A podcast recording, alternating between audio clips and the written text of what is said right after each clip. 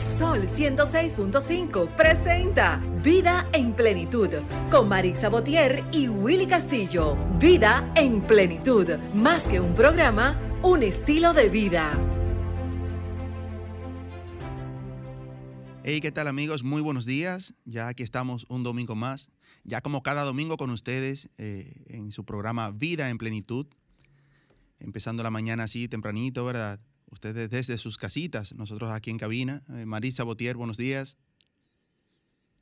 Yo soy Willy Castillo, acompañado de Marisa Botier como cada domingo. Lo que pasa es que Marisa Botier está desde su casa, a través de la plataforma virtual, dando uso a esta, a esta tecnología. Señores, estamos aquí en cabina a través de la 106.5 para Higüey, todo Santo Domingo, también la 92.1 para el Cibao la 106.7 para y todo sur, la 94.7 para la zona este y la 88.5 para nuestra gente de Samaná. Si desea interactuar con nosotros, estamos en cabina en el 809-540-1065, 809-200-1065 desde el interior sin cargos y nuestra línea internacional 1833-610-1065. Estamos aquí hoy hasta las 10 de la mañana, de 9 a 10 de la mañana, por su programa Vida en Plenitud. Yo soy Willy Castillo. Hoy tenemos un programa súper especial, como, como cada semana, para que ustedes desde sus casas puedan interactuar con nosotros también y siempre aprender. Este es un programa bien interactivo, bien de mucha orientación. Michael, buenos días. Michael en los controles, como cada domingo también con nosotros. Eh, señores, y Marisa, ¿tenemos a Marisa en línea? Marisa, buenos días. Sí, buenos días. Estoy aquí, lo que no veo el video, pero buenos días. ¿Qué tal? Todo bien, gracias a Dios. ¿Y tú cómo estás, Willy?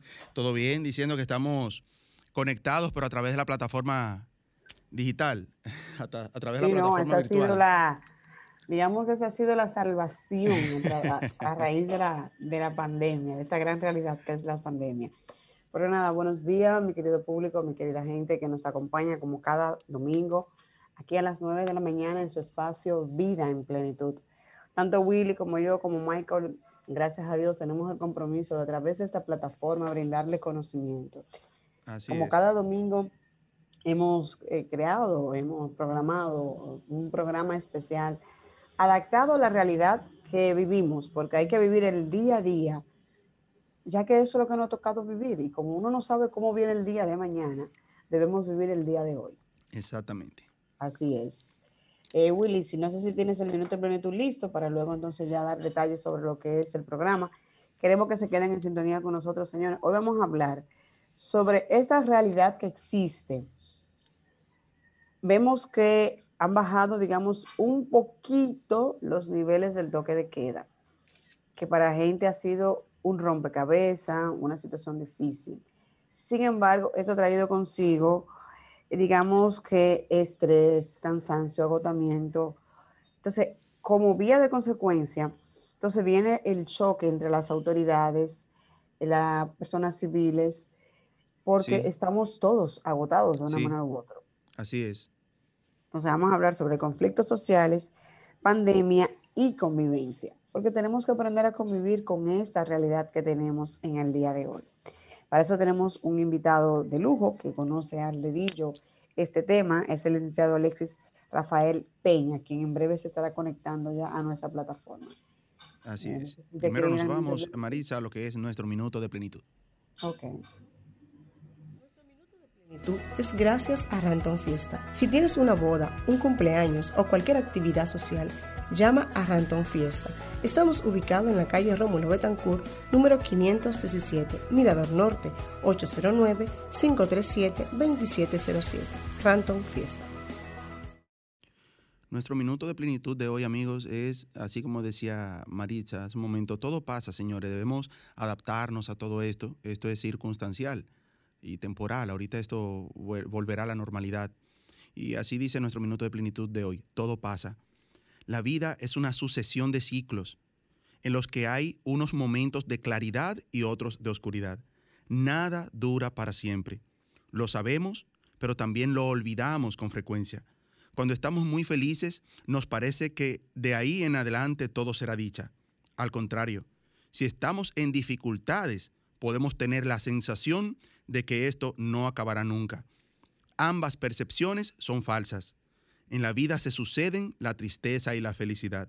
En realidad, no hay felicidad absoluta, ni dolor absoluto. El blanco y el negro rara vez se imponen. Casi siempre lo que existe es un mundo de distintos colores en donde se combinan luz y oscuridad. Nos vamos a una pausa y regresamos. Disfrutas Vida en Plenitud con Marix Sabotier y Willy Castillo.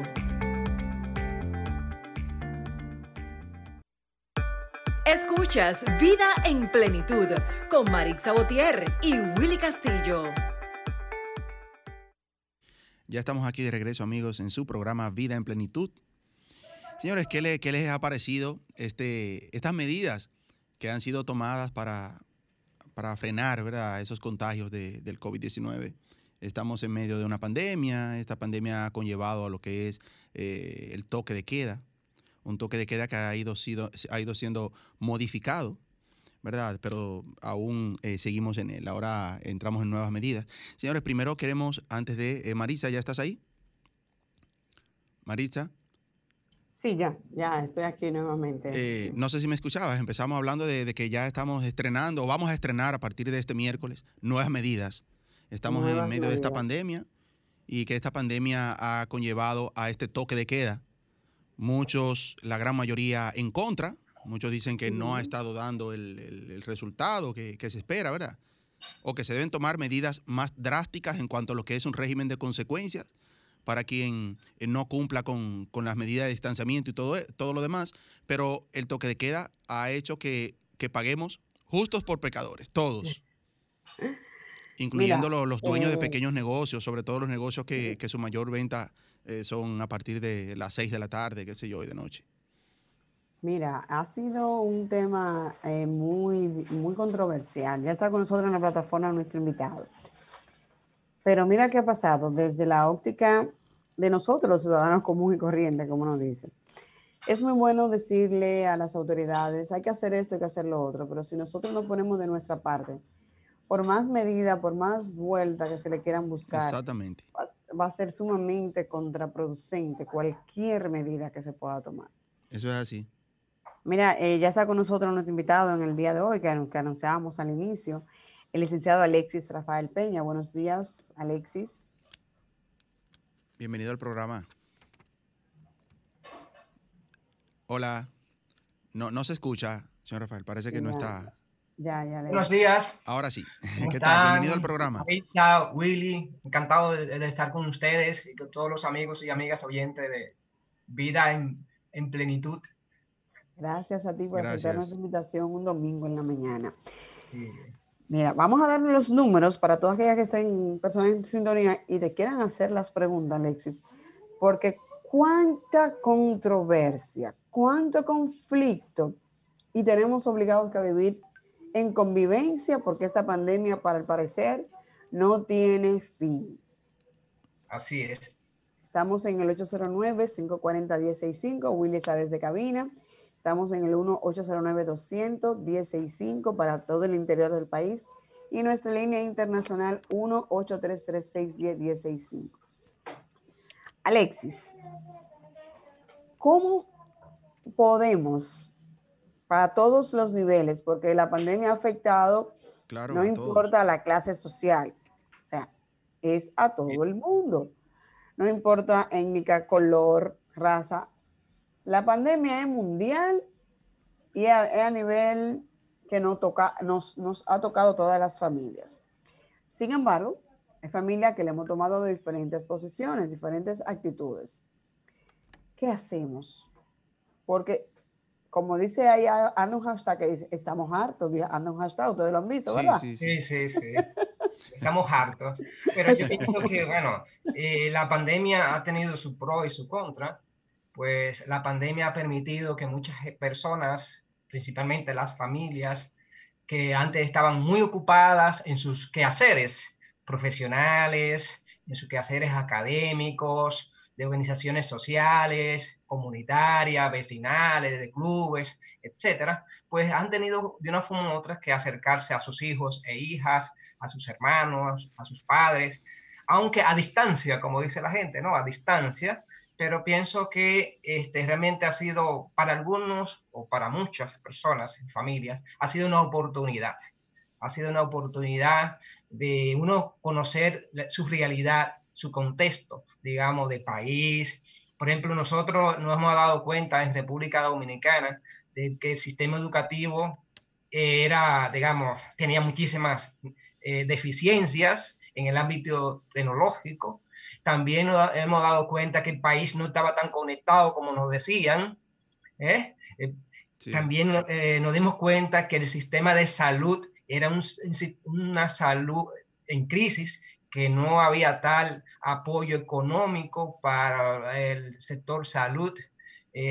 nos hemos dado cuenta también que este, realmente la población, eh, el nivel educativo e, es, necesario y el 4% es necesario para concienciar a un pueblo como nuestro, como República Dominicana, donde por falta de esa misma conciencia, pues la gente no ha respetado las reglas de juego trazadas por el Estado dominicano y por los médicos. ¿eh? tal como usted han dicho y han escuchado también en otros, en otros medios, el mismo presidente de la República ha expresado, Luis Abinader, que realmente está cansado. Él, los médicos, los militares y policías, y digamos también a las, nosotros, nosotros y nosotras, la que estamos cumpliendo con las reglas, porque hay mucha gente que no está cumpliendo con las reglas, pero lo que estamos cumpliendo con las reglas, tal cual como se ha emitido ¿eh? en varias ocasiones estos decretos de toque de queda, pues realmente vemos que hay dos, dos, dos países, un país eh, obediente y otro país que obedece, que respeta, pero a otro país que, bueno, se la, se la está jugando. y está poniendo en riesgo, digamos, a la salud dominicana, está poniendo en riesgo su propia vida y la de los suyos. Entonces, eso es, eh, digamos, en estos momentos, de conflictólogos de otros países, mediadores, conciliadores, pues han debatido estos temas de cómo forma, de una forma u otra esto ha incidido en la conflictividad. Y tal como tú iniciaste eh, en tus en tus palabras, realmente los conflictos nunca van a desaparecer y están ahí porque son partes de nosotros, las personas. Y si estamos juntos ahora, que está cada cual, tanta gente, imagínate una familia de 7, 8, 10 miembros, ¿eh? con diferencias, de, eh, diferentes tipos de comportamientos, pues de una forma u otra las diferencias se notan. ¿Eh? Sí, claro, claro. Pero usted, usted tocaba un punto, Alexis, eh, usted decía que una de las cosas buenas que ha traído, y, lo menciono porque como usted maneja estos temas de los conflictos y todo esto, me imagino que ha sido uno de los puntos que más se ha convertido en conflicto al, final, eh, al final de la jornada, ¿verdad? Y es lo siguiente, eh, dentro de lo que usted mencionaba, como de lo bueno que ha traído la pandemia, por decirlo así, ha sido que esas personas que no, no, no tenían tiempo para estar juntos, los esposos, los hijos, todo eso, pues a través de la pandemia tuvieron el tiempo de estar todos en casa, pero no entiende usted que hasta cierto punto eso se convirtió en una monotonía de estar todos en casa y ha llevado a conflictos también. Porque los primeros días, los primeros meses, perfecto, con los hijos en las casas, la esposa, todo, pero ya después de tres meses, cuatro meses, cinco meses que ha seguido la pandemia, pues eh, entiendo que ha incrementado los conflictos en, en ese aspecto. Gracias, Willy. Yo creo una excelente pregunta, una excelente reflexión. Realmente porque todo como, como decía, dice, decía José José, hasta la belleza cansa. ¿Eh? Hasta la belleza cansa. Entonces, eh, realmente es una situación compleja, ¿no? Lo que se da en los roces sociales de las personas. Eh, es algo realmente, por eso que han, han psiquiatras, psicólogos, han analizado y han expresado su punto de vista y han dicho que realmente las consultas en los, en los consultorios de psicólogos y psiquiatras ha ido incrementándose. Por ejemplo, la Universidad Católica Santo Domingo, que tiene un centro de asistencia gratuita a las personas, su director, el doctor Bellés, ha dicho, dice, bueno, a nosotros el teléfono no nos deja de sonar, la gente está llamando, está ansiosa, tiene complicaciones, tiene, eh, él o ella se han enfrentado, han tenido discusiones fuertes delante de los hijos, de los padres de ellos, de sus abuelos que están cerca, etc. Alexis, una pregunta en ese mismo tenor. Sí. ustedes que manejan esos temas a diario, eh, han, tenido casos de personas que no, que no sabían, que no han, no han podido manejar ese estrés y se han tornado entonces violentos a raíz de esta situación. Personas que eran, digamos, tú decías, oh, pero qué raro que fulano o fulana reaccionó de esta manera. Y ha sido, y se puede decir que ha sido por esa, esa presión que existe actualmente a raíz de la pandemia. Bueno, este, según las estadísticas, ustedes ven las estadísticas que ofrecen en la Procuraduría General de la República, ha dicho que eh, las denuncias de violencia de género se han incrementado. ¿Qué significa? Que hay muchas personas, hombres, nosotros los hombres, que somos, tú sabes que somos los campeones de la violencia en la República Dominicana, nos hemos dado cuenta de que muchas personas de esas se han auxiliado del alcohol, de, la cerveza, del romo y del vino. Entonces, cuando una un hombre principalmente el hombre, se, se auxilia del romo, del, del, vino y de la cerveza, pues ese hombre o esa mujer, digamos, en, en, en un contexto diferente, pues cambia su actitud, su comportamiento y ha traído no solamente ya conflictos que se pueden dialogar, que se pueden mediar, sino que ya ha tenido que intervenir el Ministerio Público y tomar medidas en ese sentido, o de alejamiento, eh, de separación, de, de, confinamiento de las personas, ¿sí? En fin, es que eh, la ansiedad ha traído ese tipo de consecuencias, ¿no? Incluso hay otras personas que se han auxiliado después del alcohol, pues también han, se han auxiliado de las, de las drogas. Entonces, eso realmente es complejo y ha sido muy complejo y no creo que las autoridades estén claros sobre todo lo que está pasando. Cuando uno ve, por ejemplo, los eh, los datos ofrecidos por la Dirección General de Salud Mental del Ministerio de Salud Pública, te das cuenta de que ellos están realmente, es alarmante la, la, la, salud mental de los ciudadanos, de las ciudadanas, porque es una ansiedad.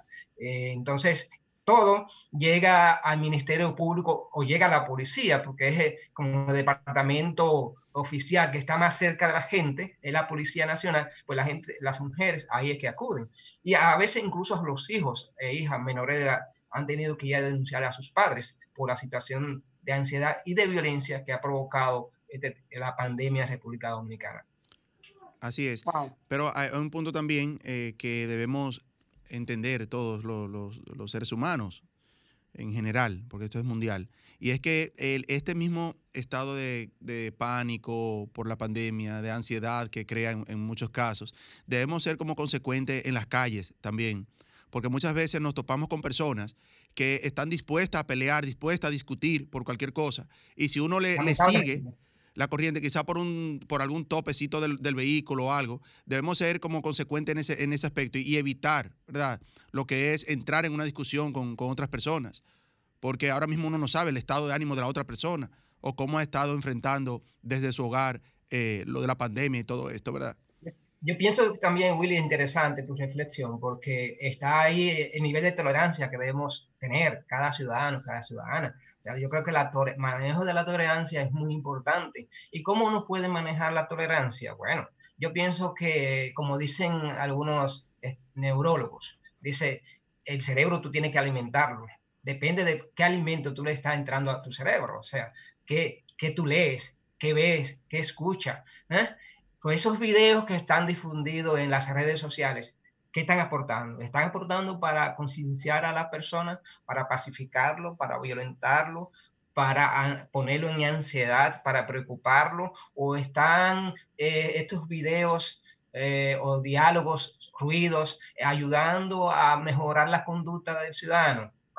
es una gran pregunta, ¿verdad? Y yo pienso que ahora mismo las iglesias eh, católicas, evangélicas, están haciendo, están haciendo un excelente trabajo en las emisoras de radio, en las eh, misas, en las reflexiones.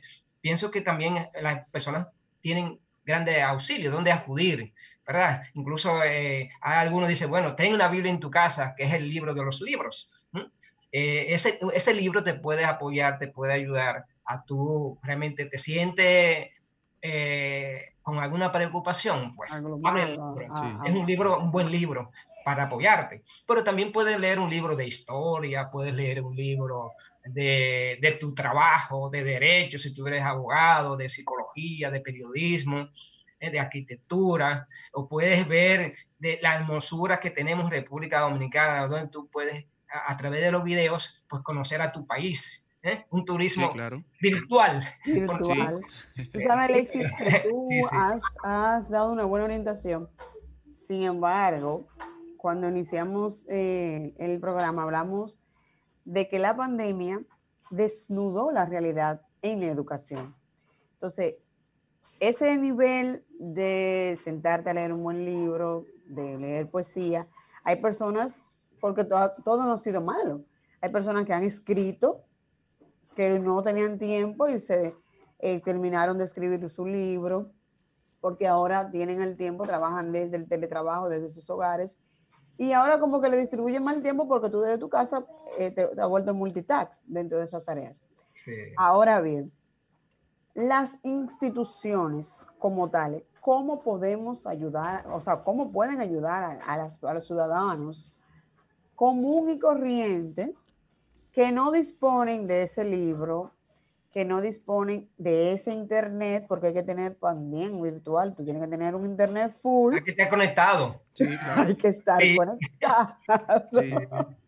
Entonces, tú sabes que eso implica un presupuesto nuevo que hay personas que también a raíz de la pandemia han quedado desempleadas, porque así eso ha sido lo malo de la pandemia. Sí, es uno de los conflictos sociales que habría que hablar, porque un millón y pico de dominicanos han quedado desempleados, sin empleos, y muchos de ellos no están siendo apoyados por el Estado, o sea, no hay ese apoyo, en ninguna, hay gente que no está en ninguna fase, ¿eh? en fase del barrio, de la calle. Sí, claro. Sí. Pero eh, por eso, por eso eh, antes de responder esa pregunta, eh, sumarle mismo a lo de Marisa, que nos estamos quizás ah, enfocando en la parte emocional, que el estrés, todo esto, pero hay una parte también, y es que muchas personas, Alexi, han llegado al colapso financieramente ahora en esta situación. Y ok, estamos en un proceso de recuperación de la economía a nivel del país, pero a nivel personal, hay personas que dependen quizás de un negocito que tienen, que han tenido que cerrarlo porque el, horario en el que trabajan es el horario que ahora estamos en toque de queda, y que a través de esos ingresos que tienen de ese negocio, no solamente la alimentación de su familia, sino también sus compromisos en bancos, todo eso, y eso también ha sumado a todo esto, aparte de la, de la parte emocional. Claro, por supuesto, y ahí, ahí va. en esto, hace unos años, por aquí tuvo un experto, sociólogo, antropólogo, cientista, eh, que se llama Johan Galtung, y él decía que el rol del Estado ante los conflictos sociales es muy importante. O sea, ante los ¿Y cuáles son los, cuáles son los conflictos sociales? ¿Qué es lo que provoca un conflicto social? Son las necesidades de la gente. Las necesidades de la gente. Claro. Es importante que la gente tenga salud, que tenga educación, que tenga agua potable, que tenga seguridad ciudadana, que tenga empleos, que haya producción. O sea, todo eso son necesidades que, eh, que se han, sido estudiadas por psicólogos y, expertos en la materia, en que han dicho realmente las necesidades eh, son básicas. O sea, tú, una persona que tenga necesidad de alimentarse, de sustentar un hogar, pues dime, y no, no encuentra dónde alimentar a sus hijos, para, eh, y donde, por ejemplo, ahora mismo yo he encontrado muchos padres en las comunidades de que tienen necesidad de hacer las tareas con los hijos, pero hay que comprar materiales, hay que gastar 200 pesos. Dice, bueno, pero si yo tengo 200 pesos para yo desayunar, ¿cómo lo, lo, le compro materiales para trabajar artística? Para trabajar religión, hacer un gráfico. O cambiar el internet, que hay que subirle. Sí, claro. Exactamente. ¿Cómo le pongo el paquetico? El paquetico de 100 pesos y un paquetico que te dura un rato nada más. O sea, esos son los conflictos sociales por los que está atravesando la gente y eso lo lleva, esos conflictos sociales lo llevan a un cambio de mentalidad, a una preocupación, a un nerviosismo. Entonces, eso personas, no hay en el barrio, en las comunidades, en el campo, no hay psicólogo por cada municipio, no hay un centro terapéutico donde la gente pueda, tiene preocupación, venga aquí, vaya allí, no hay esa orientación de que te digan, dice, mire, usted siente ansiedad, mire, acuda a tal lugar, que de manera gratuita usted se la va a orientar, se la va a acompañar, pero además de eso, se le va a buscar una salida a su, situación eh, cotidiana, a sus necesidades básicas. ¿No? Y entonces esos son los conflictos sociales que realmente son, provocan, la, aumentan la criminalidad en, ciudadanos y ciudadanas, porque te deben que la atención, o sea, atenciones, eh, que un hijo, ahora mismo los hijos e hijas tienen ahora, bueno, quiero comer, ¿y cómo? Una persona que tenía un puesto de cake en el barrio y tiene que cerrar a las 5 o a las 12, hoy por ejemplo, el que vende yanni cake no puede vender cake en la tarde, ¿Eh? Exacto. Él vendía en la mañana y vende en la tarde, pero hoy en la tarde no puede vender. Exacto, que son los chiriperos. Sí. Exactamente, que viven el día a día. Claro, entonces esas personas, imagínate tú, la, cómo responde a esas necesidades de sus hijos e hijas, o que tiene que comprar un medicamento y no tiene los 800 pesos para mañana, ¿eh? para comprar un medicamento, para llevar a su hijo a, un centro de, rehabilitación, por ejemplo, si tiene un hijo autista. O sea, son una serie de, preocupaciones y necesidades básicas que el Estado, como ente regulador, debe eh, tomar medidas en ese sentido. No solamente el Estado, yo digo también que la, eh, sociedad civil debe buscar también, eh, debe tener algún tipo de apoyo. No es, no es el apoyo teórico de planteamiento, sino el apoyo de hechos. ¿Verdad? por ejemplo, hay muchas organizaciones sociales que hacen su trabajo, que hacen su trabajo en las comunidades los clubes hacen su trabajo, uno más que otro, pero el hecho de que un joven esté tirando una bola en un barrio, está, en, está por lo menos ocupando su, esa ansiedad tirando una bola, ¿de acuerdo? O si está jugando dominó o vitilla, como dicen, bueno, está eh, una ansiedad la, la, está buscando, la está explotando por otro lado, ¿verdad? Entonces, eh, pienso que el Estado debería también aprovechar ese capital social que tiene la sociedad civil diversificada. Ustedes saben que hay diferentes tipos de sociedad civil. Hay sociedad civil eh, que su trabajo es promover políticas públicas a través de planteamientos, razonamientos, escribir libros, hacer declaraciones a la prensa, pero hay otro grupo de la sociedad civil que son los grupos de base, que son los que trabajan con la gente directamente. Y ahí se debieran aprovechar las autoridades de salud pública ¿eh? y el Ministerio de Educación para trabajar con la gente en contacto directo. ¿eh? De ahí a ahí, dice, y consultar a, a través de las organizaciones sociales. Eso me parece interesante. Pero hay un punto también que se, que se debería aprovechar eh, en esta situación y, y, y, que ayude al fortalecimiento después de todo esto. Y es, Marisa decía, de que todo esto ha, destapado la realidad en el sistema educativo de nuestro país, ¿verdad? Y aquí se está aplicando un 4% que de hecho se peleó mucho a que, fue, a que fuese el 4%, ¿verdad? Y se logró, se está aplicando un 4%, pero que esto conlleve a como a direccionar esos fondos hacia dónde, a qué parte de la educación se están aplicando ese 4%. Porque regularmente se han aplicado a lo que es construcción, a lo que es construcción de nuevas escuelas, pero hoy en día las escuelas no se están usando. Están cerradas todos los niños de su casa. O sea, esto que esto conlleve también a que desde el gobierno se pueda direccionar esos fondos, se pueda decir, no, estos fondos deben ir no solamente a la construcción, sino a la aplicación de sistemas para que desde sus casas también los niños puedan estudiar sin necesidad de, ir directamente físicamente a la escuela como, como de costumbre. Claro, interesante, Willy, porque realmente lo que tú estás diciendo es que todo ese dinero que se tenía para invertir este año, 2021, a construcción de aulas, puede ser un dinero invertido para acompañar a los padres que no tengan que poner el paquetico. Puede ser una medida interesante. Exacto. Otra de las medidas que pueden tomar las autoridades con ese dinero es poner, eh, contratar trabajadores sociales para que esos trabajadores sociales le den seguimiento a las familias, sea, para ver si los, los niños y niñas están aprendiendo realmente de manera virtual. Uno sabe si el niño o niña está aprendiendo de manera virtual. ¿eh? Y eso se ha, incluso UNICEF, que es una institución internacional, está, ha, eh, vendido la idea y ha promovido en los medios de comunicación de que la educación virtual no realmente no está respondiendo a la educación, a la capacitación del niño de la niña. O sea, eh, ellos están pidiendo que se abran las escuelas, que se abran los centros educativos, porque en ese, eh, ese contacto entre niños y niñas es muy importante. Claro, con el eso, te iba a preguntar también, Alexis, con respecto a los niños, en ellos también ha habido muchos cambios bastante cambio. Y ellos también, también, los niños han sufrido bastante, sobre todo el cambio en educación, porque ahora tú no hay recreo. No. O sea, y por lo menos los muchachos... No hay deporte tampoco. Ni hay deporte tampoco. Sí. No hay, hay ese, tú con tu amigo, porque ahora al ser todo virtual, Tú tienes que durar cuatro horas sentado en una computadora, que no es fácil. Jugando tú la pasarías, pero escuchando a un docente es un poquito contradictorio. Entonces, ¿qué hacemos con los muchachos? ¿Cómo manejar ese conflicto? Sobre todo en adolescentes, porque tal vez el niño pequeño tú lo pudieras manejar un poco y demás. Pero y los adolescentes que ya tienen otra, digamos, otro espectro de, de, lo que es la realidad.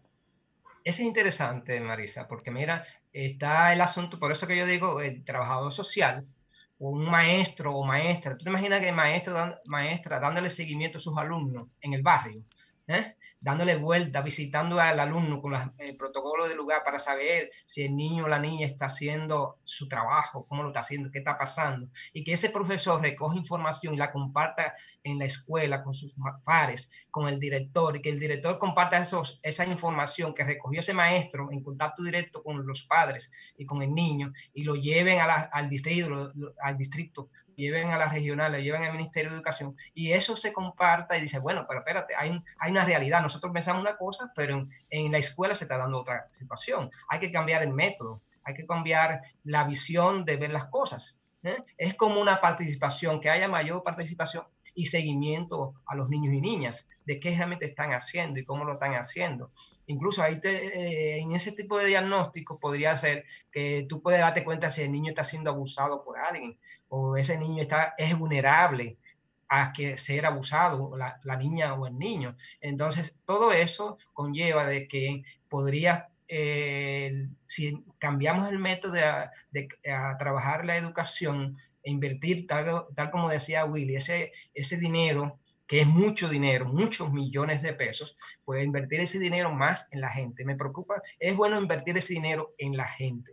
¿Y, eh, y cómo invertirlo en la gente? Es respondiendo a las necesidades ahora de, de, de, las personas, ese contacto directo, tú puedes detectar cuáles son las necesidades de las personas. Tú te imaginas un barrio donde hay, no hay agua, no hay energía eléctrica, lo que hay es eh, eh, eh, mucha basura, ¿no? que no se recoge la basura. no se como, como tal, porque esa es la realidad de muchos barrios. Exactamente. Entonces, digamos que el Ministerio de Educación es uno de los ministerios que más empleados tienes. Más de 100 mil y pico de empleados. ¿Te imaginas esos empleados haciendo contacto con, con, las personas que tienen, oye, haciendo ese análisis, visita, dándole calor a la familia? Sería interesante, pero también no debería el Ministerio de Educación caminar solo debería el Ministerio de Educación y el Ministerio de Salud Pública, incluso acá de Medio Ambiente y Agricultura, esos cuatro ministerios deberían caminar juntos, ¿eh? trabajar en, en, planes estratégicos eh, enfocados a favor de la gente, porque hay que comer y, y, la agricultura es muy importante. ¿eh? Entonces, eh, pienso de que se necesitan alianzas estratégicas, pero sobre todo se necesita mayor aterrizaje de las autoridades con los ciudadanos, mayor acercamiento, que haya ese contacto. Que recordemos, te recuerda, por ejemplo, uno cuando lee algún libro sobre Trujillo. Trujillo era una persona que andaba siempre, lo recordaba la gente porque por ahí viene fulano, por ahí viene fulano. O sea, eh, es importante ese sistema de contacto con la gente. No es un control, sino es el contacto para ver ver cómo se responde a esas necesidades y cómo le damos algún tipo de participación, porque todos tenemos derecho a participar. Según nuestra constitución de la República, se habla de ese ciudadano activo, no un ciudadano pasivo. Y eso, cómo tú puedes convertir a un ciudadano a través de la educación de ese 4% en un ciudadano activo, crítico, pero también un ciudadano que aporta, que valora y que eh, de proactivo. exactamente, proactivo un ciudadano que, te, que puede ayudar al Estado, porque el Estado lo componemos todos, o sea, todos somos el Estado. ¿De acuerdo? Eh, claro, ese Estado tiene unas autoridades y esas autoridades se deben a nosotros, los ciudadanos y ciudadanas. Entonces, a través de ese Estado acompañado del ciudadano, pues yo creo que podemos hacer cambios eh, estructurales de eso que habla Johan Galtung, de que realmente él es una estructura que debe responder a la gente, a las personas. Alexis, usted tocó un punto muy controversial eh, ahora mismo en estos días, que es autoridades versus ciudadanos. Vamos a hablar de este tema un poquito eh, después de la pausa. Vamos a hacer una breve pausa. Disfrutas Vida en Plenitud con Marix Sabotier y Willy Castillo. Ya estamos aquí de regreso, amigos. Estamos conversando con Alexis Rafael Peña. Alexis es eh, periodista, abogado, experto en conflictos familiares y comunitarios también. También es columnista en un periódico de circulación nacional, El Día, ¿verdad, Alexis? Así es, a la orden, sí, sí. Le decía antes de la pausa que usted toca un punto muy importante en estos días que ha traído mucha polémica, mucha controversia, y es el tema autoridades versus ciudadanos. O sea, ¿qué, ¿qué, se ha estado dando? ¿Qué ha estado sucediendo? Eh, sabemos que hay una gran parte, o una, quizá una mínima parte, no sé, de la población, que son los que, los que nos afectan a todos, que son esos que si entramos a los barrios, que vemos en los videos, que suben, uno dice, wow, y que en ese barrio no hay pandemia, o sea, eh, ¿qué es lo que está pasando ahí? Eso es cierto, o sea, no podemos culpar eh, solamente a, la policía, la policía está haciendo su trabajo, ¿verdad? Y sabemos que hay muchas personas que no están atendiendo al llamado pero también hay, hay personas también que sí estamos cumpliendo, que sí estamos cuidándonos y que muchas veces somos, eh, somos víctimas de, algún encuentro con, algunas autoridades en las calles, que no defendiendo ni una parte ni la otra, pero ¿por qué suceden estas cosas? O sea, un autoridad o autoritarismo, o sea, ¿qué está sucediendo con estos conflictos que se han dado entre autoridades y, y ciudadanos? Que cuando vemos los videos decimos, óyeme, pero era injusto, o qué sé yo. Alexis, y a eso también le, agrego que a veces tú ves los videos de los algunos sectores, no importa clase alta, clase media, donde están sin mascarilla, disfrutando como que es nada normal. Entonces eso trae como conflicto. El que está en su casa, trancado, tú dices, pero ven acá, entonces como por sectores eh, la, la, presión. Sí, exactamente.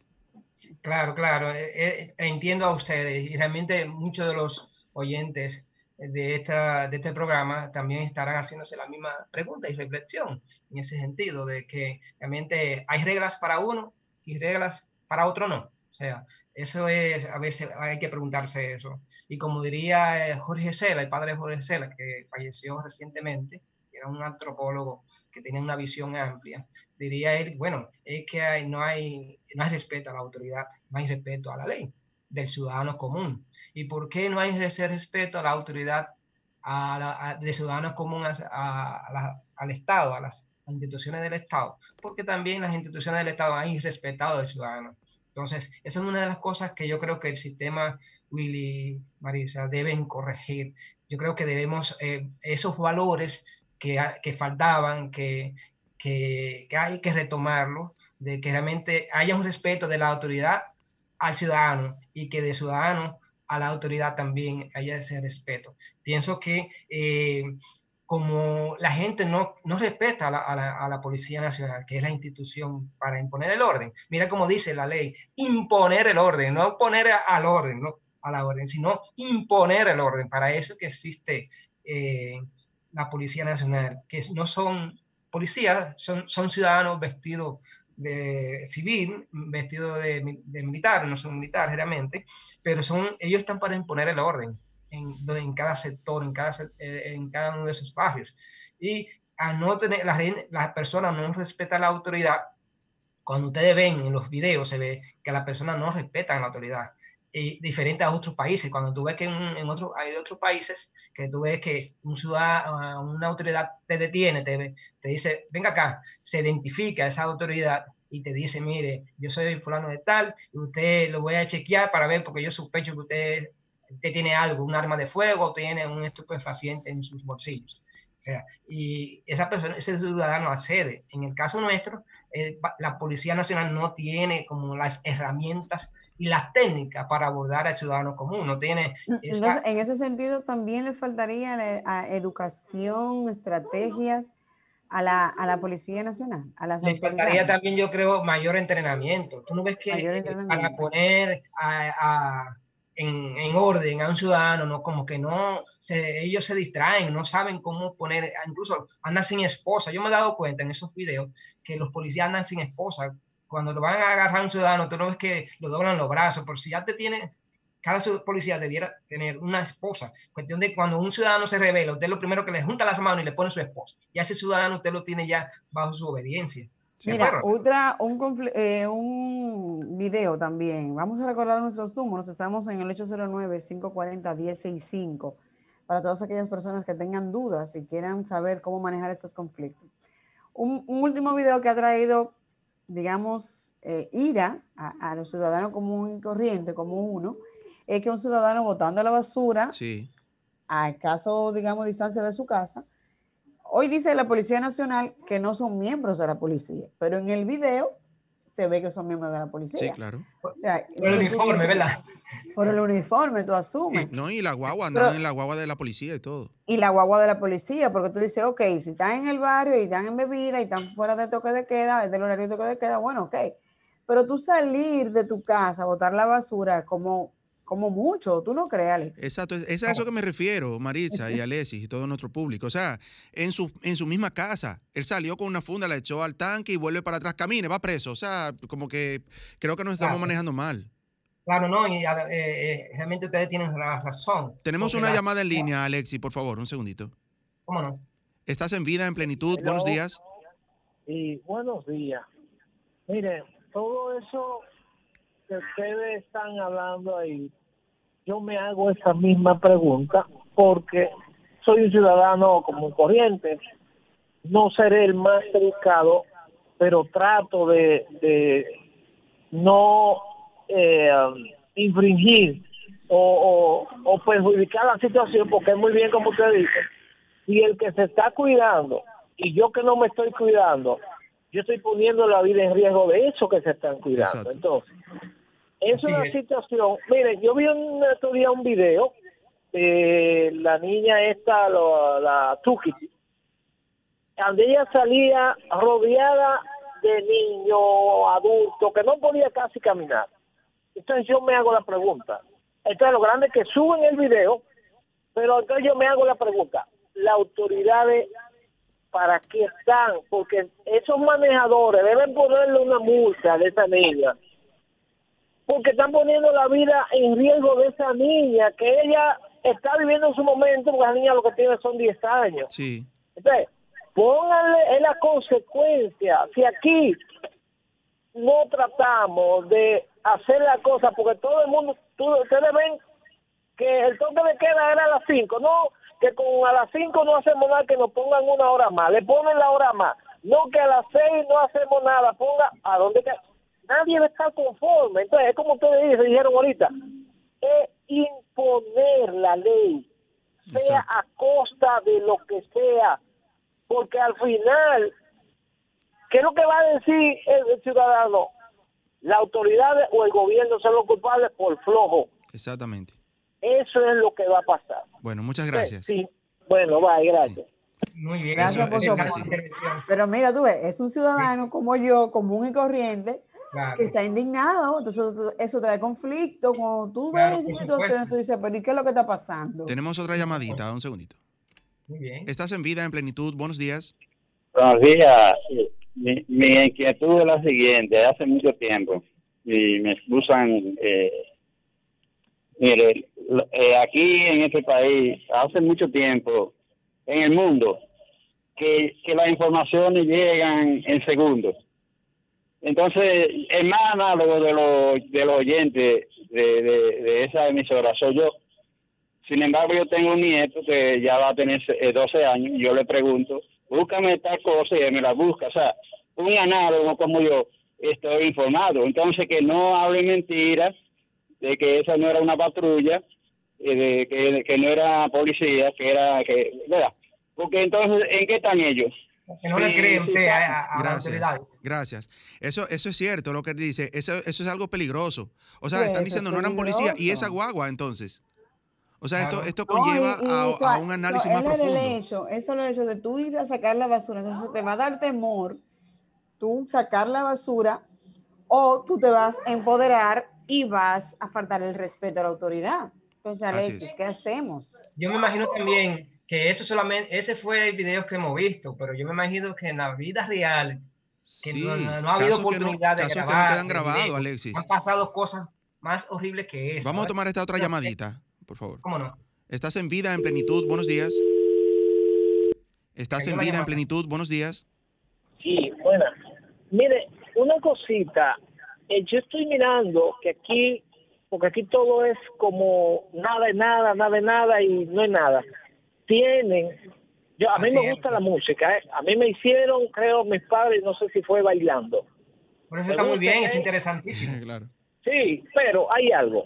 Eh, no soy enemigo de la música de los demboceros ni de rap, no, ok. A mí me gusta, ok. Ahora, no soy amigo de la letra sucia, ok. Pero aquí no sé quién es que tiene que ver con eso. Están haciendo los locos con los raperos que hacen y deshacen y deshacen. Y entonces cuando ya la cosa esté fuera de control, es que van a querer hacer. Tienen que hacerlo porque tú ves que esta muchacha eh, Toquicha, eh, o sea, y otros que la están apoyando, a donde siempre se ha estado con la fuerza o, la, o el interés de que ellos limpien su música, o sea, las letras, pero las autoridades se están haciendo los chivolocos. Entonces, cuando la cosa salga de la mano, cuando ellos tengan ya el terreno tomado, ¿qué es lo que van a hacer? Tienen que rebelarse porque eh, no le pusieron atención a eso, ¿me entiendes? Exacto. Claro. Muchas gracias. Muchas Mira, gracias. es eso, eso es así. Una última llamadita antes de irnos a la pausa. Estás en vida, en plenitud. Buenos días. Aló, buen día. Le Buenos habla días. la profe de la zona oriental. Hola, ¿qué tal? Adelante. Cuando ustedes hablaron, por ejemplo, del presupuesto de educación con respecto, por ejemplo, a las a las construcciones. ¿Usted sabe Sí. lo que ha pasado ahora? Todo se ha ido en computadora, ¿eh? Pero, por ejemplo, yo soy maestra y soy de adultos. Mire, la situación que estamos pasando nosotros con esos estudiantes, estudiantes que no tienen dinero para comprar un paquetico. ¿Cómo tú le dices a una madre que está yendo a la escuela que deje de darle comida a sus hijos por comprar un paquetico de internet? Exactamente. Es Entonces, difícil, ¿eh? Eso es Tremendo eso, ¿no? eso es una cosa triste. ¿eh? Eso es cierto. Entonces, ¿cómo tú le dices a una gente que lo que tiene para comer ese día, que lo invierta en eso? Cuando, por ejemplo, el ministro de Educación dice que ya las escuelas tienen internet, pero el problema es cómo tú vas a esas escuelas, los maestros, por ejemplo, sin los estudiantes. Entonces tú vas, pero eso, esas escuelas no tienen agua permanente. ¿Cómo tú vas a ir al baño? ¿Cómo tú te vas a lavar las manos? Mire, desde el año pasado no le dan presupuesto a las escuelas. Usted sabe que hay un dinero Es descentralizado. crítico lo que te está diciendo. ¿Eh? Sí, sí. Es crítico eso que Sí. te está diciendo, que no le No, no, no, no, Mire, lo que- y ¿usted sabe qué es lo que pasa? Lo que pasa es que usted no le preguntan. Entonces la gente habla y a veces la gente dice cosas que no son, ¿eh? Y Sí, no estoy sí. diciendo que él es mentiroso, ¿eh? Bueno, Pero muchas- mire, ¿usted sabe lo Lo que... dijo, lo dijo. No, no, no, no, no, pero escúcheme esto para que ustedes vean. Por ejemplo, yo trabajo en una zona deprimida de la zona oriental.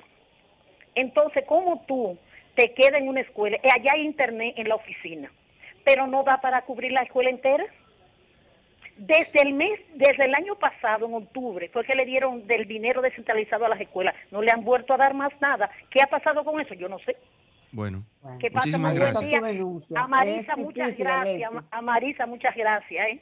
Gracias a usted, muy Marisa. bien. Gracias a usted, interesante. Alexis, No, no, no, está difícil la situación y hay un presupuesto del 4% para la educación. Claro, Maritza, mucho vamos, a hacer una breve pausa. Vamos a y una regresamos última ya para pausa y responder retornamos ya con las orientaciones finales de Alexis. Así Muy es. bien, gracias. Escuchas Vida en Plenitud con Marix Sabotier y Willy Castillo. Bueno amigos, estamos aquí. Marisa, antes de despedir y antes de que Alexis nos dé ya su recomendación final, vamos a felicitar todos juntos, Alexis, a- al niño de, de Maritza, a Lucas, que está de fiesta de cumpleaños hoy. Lucas, muchísimas felicidades en tu día, príncipe. Que pase un día lindísimo, que tu mami te, te- te- te haga todo lo que tú quieras hoy de comer y todo en la casa. está dando mucho cariño, como siempre lo ha dado, ¿no? Así es. Dile Es Vamos a ponerte esta canción, Gracias. Lucas, de cumpleaños. Vamos a ponérsela así. Gracias. y que permanezcas por siempre en el Señor y que por los siglos te guarde su amor. Quizás para muchos será un día más, tal vez para otros es algo natural. Bueno, ahí está. Lucas, feliz día, lindo, lindo día para ti en tu cumpleaños. Alexis, Alexis, tus recomendaciones, porque nosotros tenemos que vivir con esta situación Pandemia. real, Con esta con situación esta de pandemia. y con esta Eh, por lo- el toque de queda lo van a ir, digamos, quitando, imponiendo, quitando, imponiendo, dependiendo de lo que vean. pero los ciudadanos tenemos que seguir viviendo. Sí, ¿Qué claro. Bueno, yo tengo, yo realmente tengo muchas preocupaciones por lo que puede venir, porque eh, si uno le da seguimiento a la Organización Mundial de la Salud, dice ella, esa institución que tiene muchos años de fundada y es la que orienta al mundo sobre la situación de salud, ellos dicen que este es un año muy preocupante, que los ciudadanos, no solamente es en República Dominicana, que están violando el toque de queda y están violando las medidas sanitarias, eso es mundial, en Sí. todos los países, hasta los civilizados, como le llamamos nosotros, los de aquí del campo, los países europeos también allá rompen las reglas de juego. No solamente es en República Dominicana que se está dando el caso. Lo que llama la atención es que en algunos países, en otros países se está manejando la pandemia porque hay ciudadanos como más- mucho más conscientes. Aquí hay eh, 400, 800, mil y pico de casos eh, positivos diarios. En otros países tú te das cuenta que 20, 15 están siendo positivos. Entonces, ¿qué pasa ahí? ¿Es el ciudadano o es la autoridad que tiene algún tipo de control? Pero además de eso, hay un dato que yo quiero que me alarma, y fue lo que pasó eh, el año, la, lo- la deuda que hemos contraído, la deuda externa, que se ha incrementado casi en 9 millones de dólares, 9 mil millones de dólares el año pasado, y eso es peligroso, muy peligroso. Claro que Y sí. pienso que si las autoridades no toman en cuenta lo que eh, ese elemento, yo creo que este país va a ser una mina de conflictos sociales. Y los conflictos sociales mal enfrentados puede traer como consecuencia criminalidad, violencia, desafío a la autoridad y respeto a la autoridad. Y eso eh, me preocupa mucho porque decía el profesor Juan Bosch, decía él, y lo dice en sus, en sus libros, que si la economía anda mal, todo lo demás anda mal. Así sea, es. Bueno, o sea, Alexis. Alexis, en un segundo, tu teléfono para aquellas personas que tengan necesidad de escuchar, de consejo y de manejar el conflicto que ya nos vamos. Bueno, pues pueden eh, escribirme a mi correo electrónico alexisrafaelpena.com y estoy a la orden en mi celular 809-827-3902 para cualquier persona que necesite conversar, que necesite hablar. Yo estoy todo oído para él para ella. Bueno, ahí Muchas está. Gracias, Alexis Gracias, Rafael Alexis. Peña, por haber estado con nosotros hoy. Interesantísimo tema. Eh, a ustedes también, gra- gracias por su sintonía. El próximo domingo, 9 de la mañana, estaremos aquí otra vez en su espacio Vida en Plenitud por Sol 106.5, la más interactiva. Un lindo domingo para Feliz todos. resto del día. Bye bye. Feliz resto del día. Alexis, Adiós. gracias. Bye, Willy. bye. Michael. Bye. Gracias. Bye. Adiós. Escuchaste Vida en Plenitud por Sol, la más interactiva.